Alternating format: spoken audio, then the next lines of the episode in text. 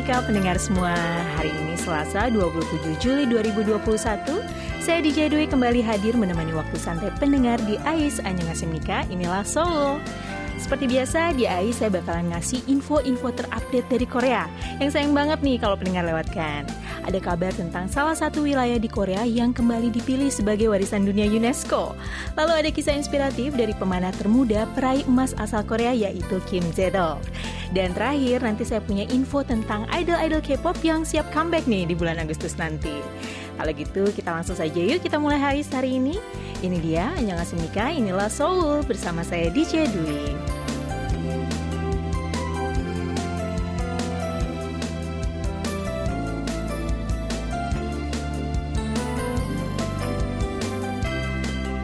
Nggak kerasa ya, sekarang kita udah masuk di tanggal tua bulan Juli nih pendengar.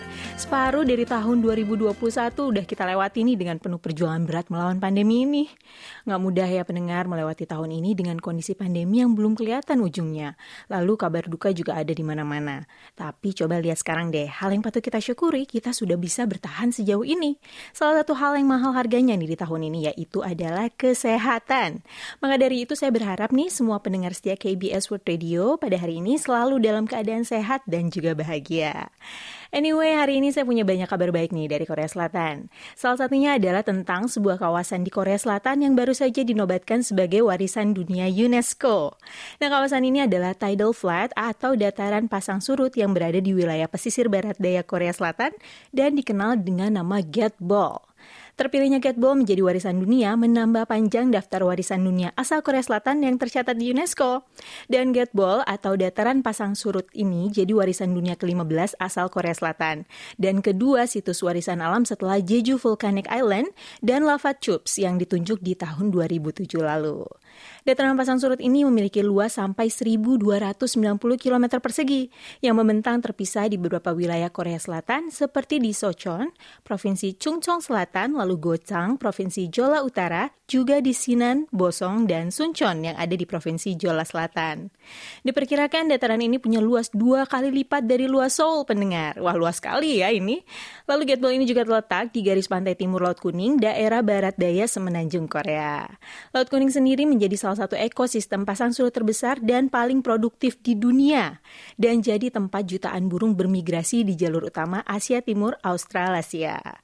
Gateball adalah rumah bagi spesies-spesies langka dan juga mengandung lapisan sedimen dataran lumpur tertebal di dunia. Di sini juga jadi tempat persinggahan lebih dari 22 jenis burung migran yang langka dan hampir punah serta rumah bagi sekitar 2.169 hewan lainnya. Dengan dipilihnya Gateball sebagai warisan dunia UNESCO, Doug Watkins, kepala eksekutif dari East Asian Australasian Flyway Partnership, yaitu sebuah kemitraan internasional yang bergerak dalam pelestarian burung migran, ini berharap kalau Gateball ini bisa mendapat perlindungan dan perhatian yang tinggi sebagai lahan basah terpenting di dunia. Bukan cuma buat Korea Selatan aja ya. Dan butuh waktu yang cukup lama nih sampai akhirnya Korea bisa memenangkan Gateball sebagai salah satu warisan dunianya UNESCO. Pihak terkait sebenarnya sudah mengajukan peninjauan awal untuk empat dataran pasang surut di bulan Januari 2019. Dan penilaian yang seharusnya dilakukan tahun lalu, namun akhirnya terpaksa tertunda nih akibat adanya pandemi COVID-19 ini. Di International Union for Conservation of Nature atau IUCN atau Badan Penasehat UNESCO pada bulan Mei lalu menerapkan empat kategori dalam peninjauan persetujuan daftar sementara, yaitu rekomendasi untuk didaftarkan atau inscribe, lalu dirujuk atau river, ditangguhkan diver dan tidak didaftarkan atau not to inscribe. Kemudian Komite Warisan Dunia juga harus melakukan penilaian lebih dalam untuk menentukan posisi-posisi dari daftar calon warisan dunia yang sudah didaftarkan. Nah, sampai akhirnya nih di tanggal 26 Juli 2021 kemarin, Komite Warisan Dunia atau UNESCO kemudian menetapkan Gateball, dataran pasang surut Korea Selatan sebagai salah satu dari warisan dunia. Wah, selamat ya untuk Korea Selatan. Walau dikenal sebagai negara yang modern nih dengan gedung-gedung pencakar langit di tengah ibu kotanya, ternyata Korea Selatan juga menyimpan situs kekayaan alam yang jadi habitat utama bagi ribuan hewan dan juga tempat bersinggahnya burung-burung langka. Nah, saya jadi penasaran nih, seperti apa sih bentuknya Gateball ini? Karena dalam bayangan saya nih ya, kalau Gateball ini bisa jadi tempat hidupnya hewan-hewan, berarti tempat ini masih alami banget ya. Semoga saja ya, dengan terpilihnya Gateball sebagai warisan dunia UNESCO bisa membuat tempat ini jadi lebih mendapatkan perhatian dan tetap terjaga kalian sampai kapan pun.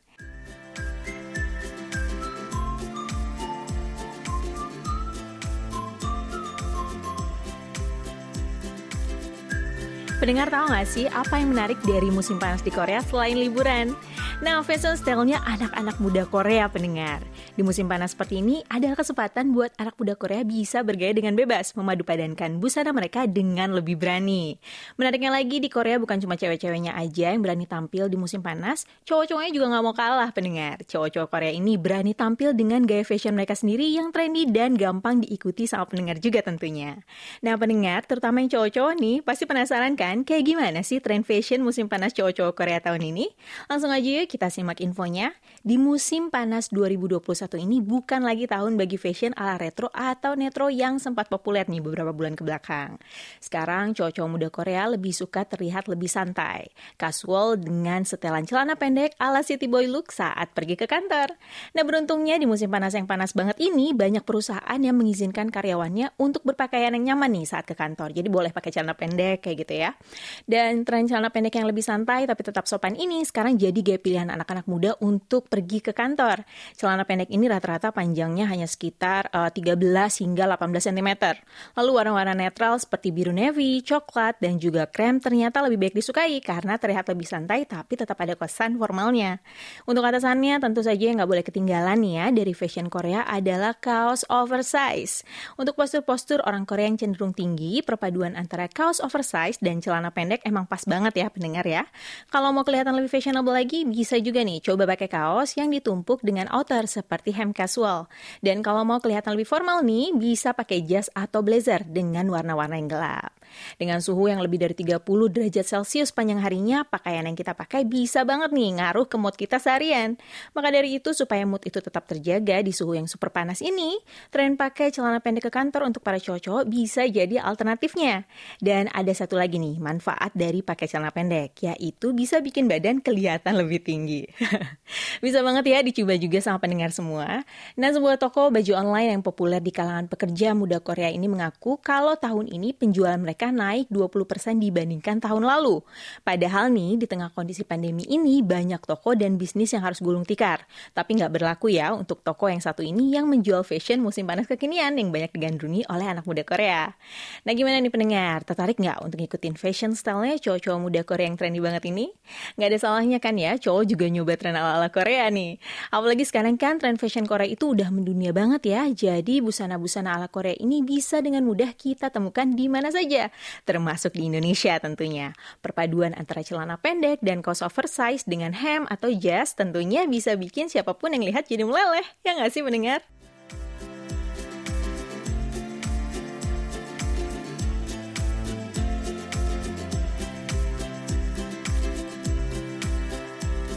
Pendengar pasti pernah dengar kan aplikasi asal Korea bernama Zepeto? Ya, Zepeto ini adalah sebuah aplikasi yang membuat penggunanya bisa menciptakan avatarnya sendiri sesuai dengan karakternya masing-masing. Bukan cuma itu saja pendengar, di Zepeto kita juga bisa merasakan jalan-jalan virtual di banyak tempat di Korea.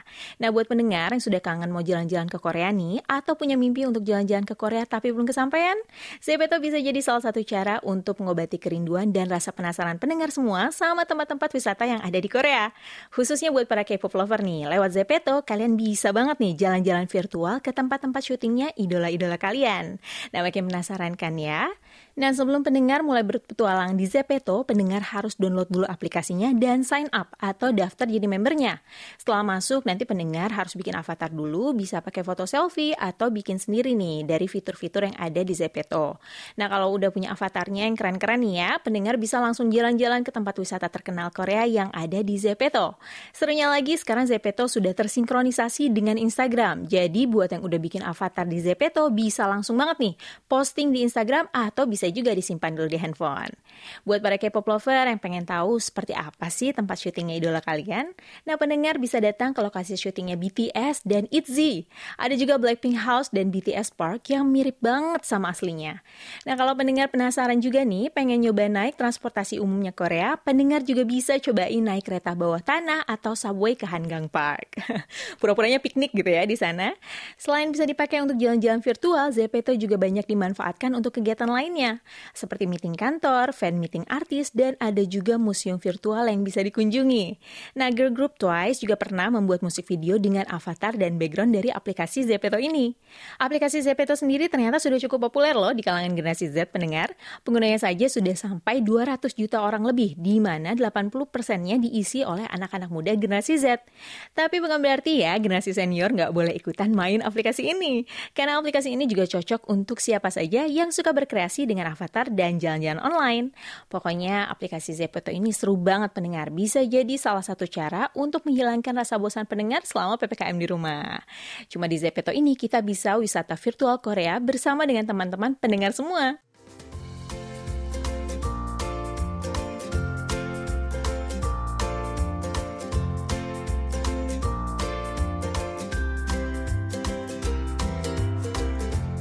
Pergelaran olahraga bergengsi dunia Olimpiade Tokyo sudah dimulai.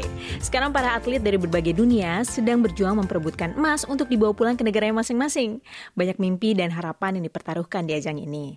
Walau digelar di tengah pandemi, seluruh dunia tetap antusias menyaksikan dari layar kaca keseruan dan juga ketegangan pertandingan demi pertandingan yang ada di Olimpiade. Banyak hal menarik yang bisa kita temukan nih di ajang olahraga seperti ini. Mulai dari persiapannya, pertandingannya, sampai kisah dari masing-masing atletnya nih yang nggak banyak diketahui. Seperti kisah dari seorang atlet muda asal Korea yang satu ini. Tumbuh di tengah keluarga yang gak kondusif bukanlah halangan bagi atlet panahan termuda Korea yaitu Kim Jae-dok untuk meraih mimpinya menjadi atlet profesional. Nah, prestasi sangat membanggakan datang dari Kim Jae-dok. Ia berhasil menjadi atlet penyumbang emas pertama Korea Selatan di ajang Olimpiade Tokyo. Bukan cuma satu, tapi dua medali emas sekaligus bisa ia persembahkan untuk negaranya dan kabarnya ia masih berpeluang untuk meraih satu emas lagi di cabang olahraga panahan. Di usianya yang masih sangat muda, Kim Jae-dok sudah berulang kali menyebut prestasi di bidang panahan. Lima tahun lalu, ia pernah meraih tiga medali emas di ajang National Junior Sports ke-45.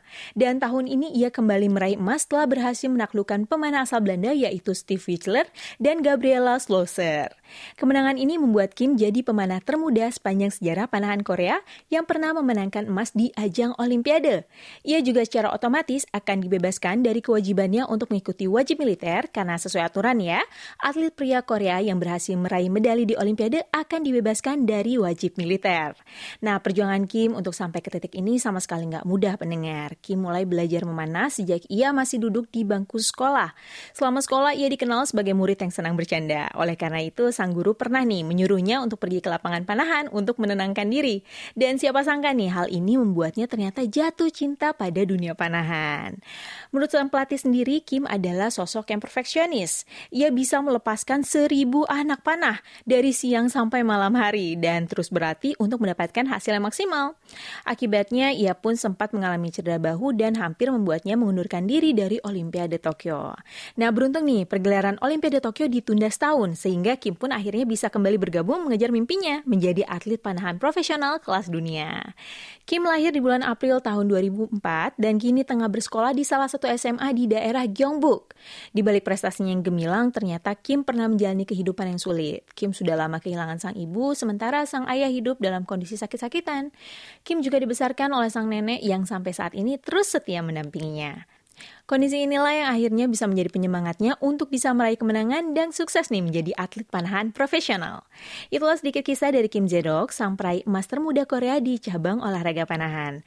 Tak ada hasil yang mengkhianati usaha ya pendengar. Setelah bekerja keras, latihan tanpa henti, Kim berhasil membuktikan bahwa usianya yang muda dan jam terbangnya di dunia panahan yang mungkin belum sebanyak pemanah-pemanah seniornya, tetap bisa membawanya menjadi juara.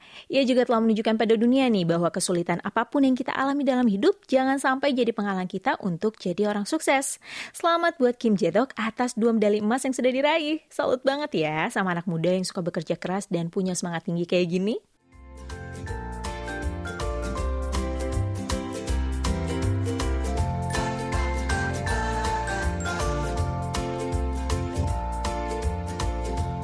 Musim panas bukan cuma musimnya liburan aja pendengar, tapi juga musimnya para idol K-pop merilis album terbaru bertema summer atau musim panas. Nah di tengah musim panas yang super panas ini nih, memang paling asyik kalau misalnya kita bisa dengerin lagu-lagu yang fresh, yang bisa bikin kita lebih semangat dan gak lemes selama musim panas. Kira-kira ada siapa aja sih yang kabarnya bakalan comeback di puncak musim panas Agustus ini? Pertama ada boy group Astro. Siap-siap ya buat semua Aroha, karena tanggal 2 Agustus nanti grup idol kesayangan kalian bakal comeback.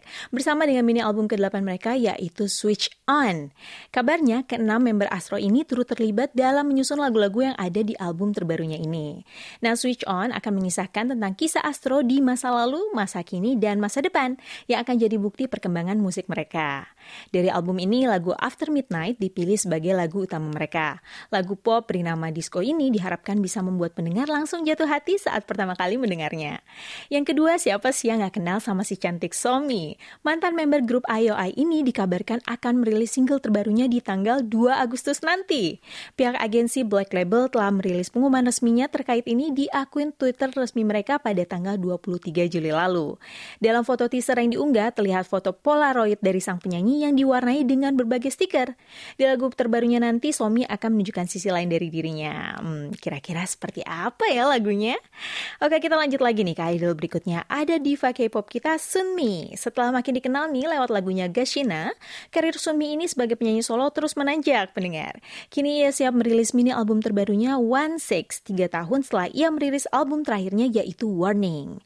Pihak manajemen Abis Company belum lama ini merilis poster berwarna merah muda dengan pesan, di bulan dengan gravitasi seperenam, akankah beban kecemasan juga menjadi seperenam?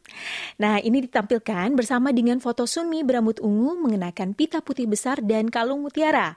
Nah, jadi penasaran kan ya konsep apa nih yang diusung Sunmi kali ini? Yang keempat ada TXT. Nah, untuk semua MOA siap-siap ya, karena di tanggal 17 Agustus nanti TXT akan merilis album terbaru mereka yang berjudul The Chaos Chapter Fight or Escape. Ini adalah versi remake dari album kedua mereka yang dirilis pada bulan Mei lalu. Tapi pihak agensi belum mengungkap akan ada berapa lagu baru nih yang akan ditambahkan ke album ini. The Chaos Chapter Fight or Escape adalah bagian terakhir dari sesi The Chaos Chapter yang berkisah tentang seorang anak laki-laki yang menjadi beku karena dunia yang kacau. Album kedua TXT The Chaos Chapter Freeze pernah menduduki posisi kelima tangga lagu Billboard 200 Nah kira-kira gimana nih sama album terbarunya ini nanti? Apakah bisa tembus lima besar billboard juga? Kita tunggu saja ya pendengar. Lalu yang kelima ada Stray Kids yang sudah dikonfirmasi nih oleh agensi mereka JYP Entertainment akan comeback di bulan Agustus ini. Kabarnya album terbarunya ini akan dirilis sekitar akhir Agustus bersama dengan acara khusus Kingdom Week TV. Dan yang terakhir nih ada Red Velvet. Walau pihak agensi belum merilis tanggal resminya nih kapan Red Velvet akan comeback, tapi pihak agensi sudah mengkonfirmasi bahwa Selgi, Joy, Iren, Yeri, dan Wendy siap comeback di bulan Agustus ini. Mereka juga telah merilis teaser konten misterius yang berupa arsip video dengan lagu Something Kinda Crazy yang jadi latar musiknya di YouTube dan Instagram mereka pada tanggal 25 Juli lalu. Teaser yang misterius kayak gini yang bikin Rival Love makin penasaran ya dan gak sabar nih buat nungguin idola mereka buat comeback. Itu dia idol K-pop kita yang sudah siap merilis album baru di bulan Agustus nanti. Ternyata banyak juga ya pendengar idol yang siap comeback dan membawa angin segar nih di tengah musim panas yang panas banget ini. Rasanya di bulan Agustus ini akan ada persaingan ketat nih kayaknya di tanggal lagu Korea ya karena banyak yang comeback. Kalau pendengar sendiri comebacknya siapa nih yang kira-kira paling dinanti di musim panas ini?